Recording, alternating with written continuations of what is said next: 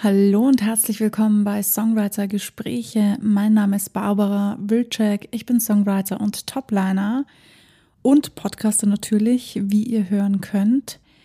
Ja, bevor es losgeht mit der nächsten Folge, möchte ich noch ganz kurz Werbung für mich machen. Ihr wisst ja, ich mache Songwriter-Coachings oder ich hoffe, ihr wisst, ich mache Songwriter-Coachings. Das heißt, wenn du dich dafür interessierst, ein bisschen vielleicht Unterstützung oder Hilfe benötigst oder nicht weißt, wie du weiter tun sollst oder was auch immer der Grund ist dafür, dass du dich für ein Songwriter Coaching interessierst, dann melde dich gerne bei mir, schreib mir eine E-Mail oder melde dich auf Instagram, TikTok, Facebook, ihr wisst, wie es funktioniert. Einfach eine PN schreiben und dann machen wir uns was aus. Ich freue mich von euch zu hören und jetzt geht's auch schon los mit der nächsten Folge. Viel Spaß!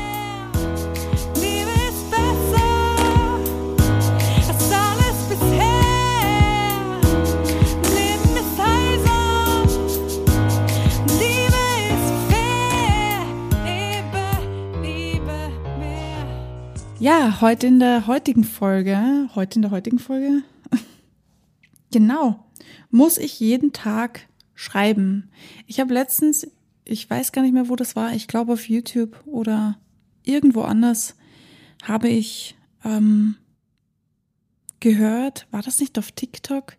Kann sein, dass es auf TikTok war, aber ich habe auf jeden Fall von jemandem gehört, der wirklich jeden Tag schreibt, schreibt, schreibt, schreibt, schreibt und ganz viel weiterschickt und raushaut. Und ja, ihr wisst ja wahrscheinlich, wie das funktioniert im Business. Man muss wirklich viel schreiben, bis einmal etwas tatsächlich genommen wird. Es ist also tatsächlich viel Vorarbeit, die man leisten muss. Aber die Frage, die sich mir jetzt gestellt hat oder die sich automatisch stellt, finde ich, ist, muss ich denn wirklich jeden Tag schreiben, um erfolgreich zu werden? Das ist eine gute Frage. Muss ich wirklich jeden Tag schreiben, um erfolgreich zu werden? Wie viele Lieder muss ich schreiben, damit ich erfolgreich werde? Also per se, es gibt keine Anzahl an Lieder, die man geschrieben haben muss, bis man erfolgreich werden kann. Das steht einmal fest. Ich glaube, das ist ganz logisch auch für die meisten von euch. Aber natürlich, je mehr du schreibst, desto mehr ist das normal für dich, desto mehr ähm, passieren Dinge automatisch. Es wird eine Gewohnheit, es wird zur Gewohnheit und du musst nicht mehr so viel darüber nachdenken, was mache ich jetzt und was mache ich dann. Man denkt schon viel darüber nach, natürlich, denn man möchte den Song ja aufregend gestalten oder im besten Fall aufregend gestalten. Er sollte immer ein paar Elemente beinhalten, die neu sind oder die unerwartet sind, wie auch immer, was auch immer man für ein Genre natürlich macht. Ich spreche jetzt hier von Popmusik, also Radiomusik. Dann sollte das ein bisschen was beinhalten, was neuer ist, was nicht zu, ach, das kennen wir alle schon, das ist dann langweilig, ja. Das wollen wir auch nicht. Also es muss ein Mix sein aus, aha, das kennen wir, wir können also schon irgendwie mitsingen, aber es ist doch neu. Und diese, diesen, diesen schönen Sweet Spot zu finden, sage ich jetzt mal, der ist nicht so einfach, aber Übung macht den Meister. Also je mehr du schreibst, desto wahrscheinlicher wird es natürlich, dass da ein Lied dabei ist, ein Song dabei ist, der ein sogenannter unter Anführungsstrichen Hit-Song wird. Was auch immer du darunter verstehst, also einen Song, mit dem du Erfolg haben kannst. Aber das muss gar nichts bedeuten ich habe das, glaube ich, eh auch schon in einigen anderen Folgen gesagt. Ich kenne einige Songwriter, die verdammt gute Songs schreiben, die wirklich Hitsongs sind, die kein Mensch kennt oder die relativ unbekannt sind und wo ich mir denke, wie kann das eigentlich sein, dass die niemand kennt? Aber das ist halt in unserer Gesellschaft, also ich will jetzt nicht unsere Gesellschaft komplett schlecht reden, darum geht's mir jetzt nicht. Aber wir sind da, es gibt halt viele Menschen auf diesem Planeten und viele Menschen, die Songs schreiben, viele Menschen, die produzieren. Heutzutage wird ja auch schon erwartet, dass man als Songwriter seine Songs selbst produzieren kann. Das heißt, du machst eigentlich alles alleine.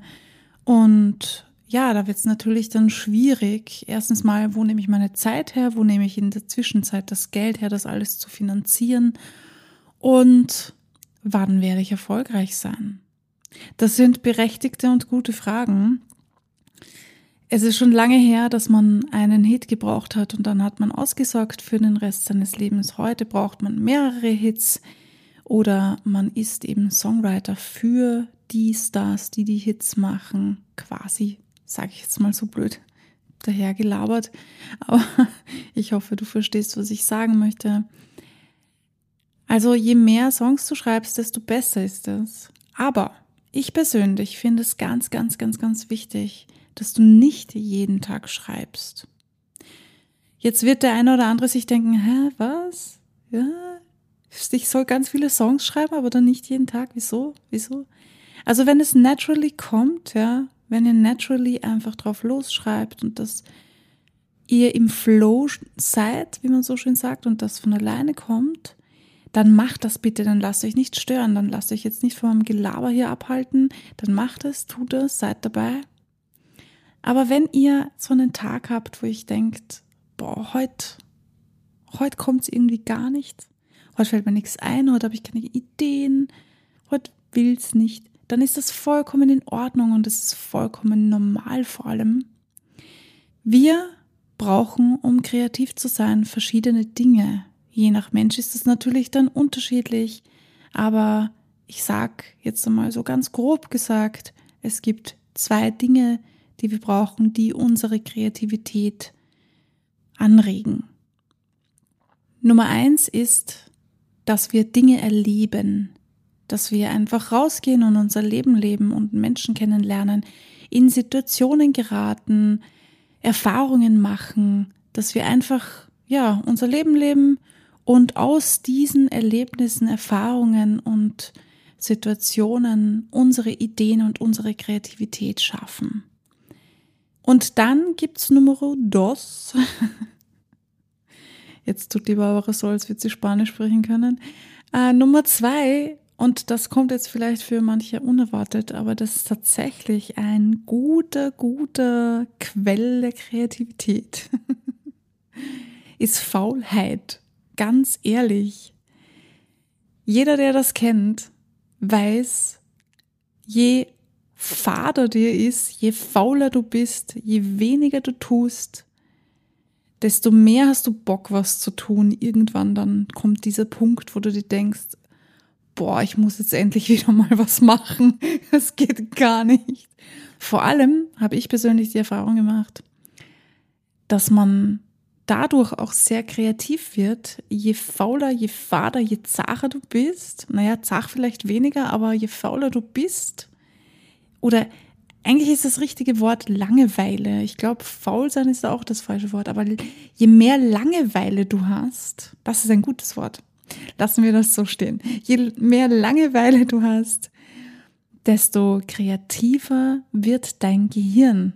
Das ist sogar, ich lehne mich jetzt aus dem Fenster und behaupte, das ist wissenschaftlich bewiesen, mit einem kleinen Fragezeichen dahinter, weil ich mir jetzt gerade nicht mehr ganz sicher bin. Ähm, aber ich bilde mir das ein. Schaut bitte selber nach, wenn ihr Bock habt, könnt ihr euch ja selbst informieren, ihr wisst ja, wie es geht. Ähm, ja, Langeweile fördert tatsächlich die Kreativität und ist gut für euch. Und ich finde es auch ganz wichtig, dass wir eine gewisse Art oder Anzahl von Langeweile, kann, kann man Langeweile in Zahlen messen? Ich weiß es nicht, aber wenn man das könnte, dann würde ich sagen, eine gewisse Phase an Langeweile oder Tage an Langeweile habt, das ist gut für euch, das braucht ihr. Das Gehirn sollte sich hin und wieder entspannen, runterkommen und einfach mal nichts tun. Ich neige zum Beispiel dazu zu meditieren. Das heißt, ich neige dazu, ich meditiere jeden Tag. Und das ist so meine Art von Entspannung, die ich habe, wo ich mal mehr, mal weniger gut, mal mehr gut äh, mein Hirn abschalten kann ähm, jeder hat so natürlich sein, seine Tipps und Tricks, ja. Also mach bitte das, wo du weißt, da kann ich am besten entspannen.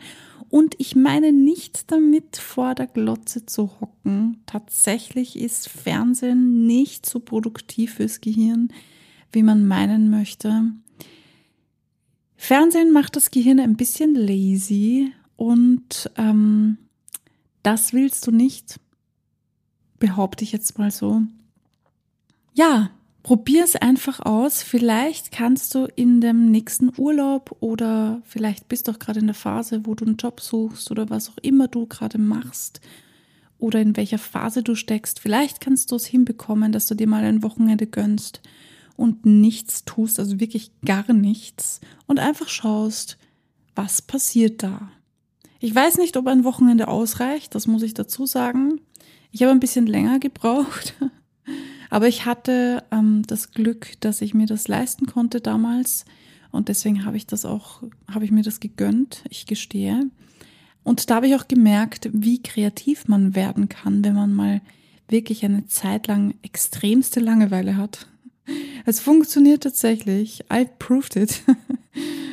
ähm, das sind die zwei Punkte, die ich ganz, ganz wichtig finde. Erstens mal, lebe dein Leben oder hab so viel Langeweile, wie es dir möglich ist, damit deine Kreativität wieder angeboostet wird. Ja, in diesem Sinne ist die Antwort natürlich, nein, du musst nicht jeden Tag schreiben. Ganz im Gegenteil, gönn dir Pausen, gönn dir Langeweile, gönn dir nichts tun und schöpfe aus diesem aus dieser Langeweile deine neue Kreativität und deine neuen Ideen. In diesem Sinne wünsche ich dir viel Spaß bei der Umsetzung mit was auch immer, für was auch immer du dich entscheidest. Bleibt kreativ und ihr wisst, bleibt dran. Das ist das Allerwichtigste. Wir hören uns beim nächsten Mal.